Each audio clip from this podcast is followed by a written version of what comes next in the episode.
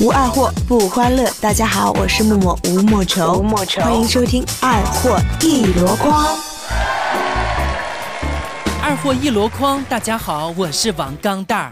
那天儿子的老师找我谈话，很婉转的说：“哎，自从有了你儿子啊，我上课连表都不用看了，看他的状态就可以了。第三分钟开始用胳膊支着头，第十分钟开始趴在桌子上，第十五分钟进入睡眠。最厉害的是下课前三分钟一定会坐起来，我就知道快下课了。我当时一脸黑线呢，我儿子这不是有特异功能吗？”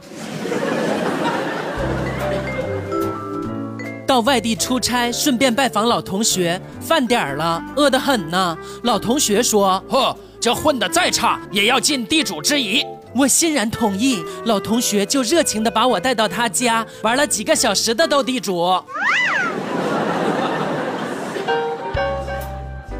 老婆今天生日，我特地在家给她做了一桌子的菜。不知道她喜不喜欢烛光晚餐，就发短信问她：“哼，亲爱的，晚上要不要蜡烛啊？”老婆说：“哈，你个死鬼，玩这么大呀？我怕把皮烫伤了。”尼玛呀，这都什么跟什么呀？记得有一次上课，我举手问老师：“老师，我待会儿买彩票能中五百万，你信吗？”结果老师哈哈大笑道：“嗨，这位同学呀，真是傻瓜，做你的美梦去吧。”哼，谢谢老师。说完，我就合上课本，心满意足地趴在桌子上睡起来了。记得当初女朋友提出分手，但是答应陪我看最后一场电影。为此，我准备了很久，甚至一个人特地先把那场电影看了一遍，为的就是边看边剧透。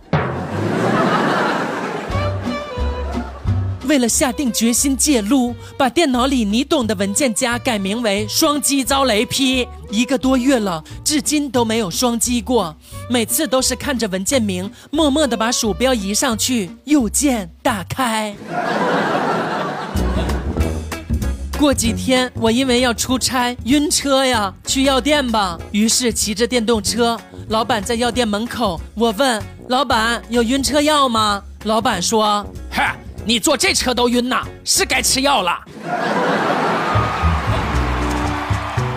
结婚以前去花花家睡觉，早上起来，他对我说：“把被子叠了吧。”哼。这怎么又是我呀？这就好比好心人留你借宿一晚，完了你还把人家房东的女儿睡了，让你叠个被子还委屈你了吗？哼，好吧，算你狠。高中的时候，同桌教我下象棋，我说我不会下呀。嘿，没关系的，我教你呀。然后人家就开始摆棋，摆好以后拿着试问我。这叫什么？你知道吗？我想都没想说干，同桌就再也没有跟我说过下棋的事儿了。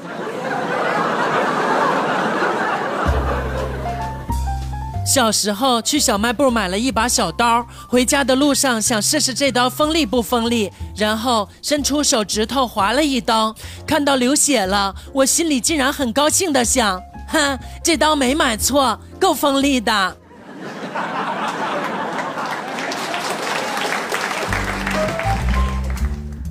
学的时候扔了一双我之前经常穿的很骚很个性的球鞋，过了几天发现打扫楼道卫生的阿姨穿着我扔的那双鞋，舍友全都跑过来问我是不是跟阿姨有一腿，我百口莫辩，结果很快谣言就传开了，全校都说有个男的和扫地阿姨搞上了，甚至还有其他专业的跑到我们宿舍来看我，我冤枉啊！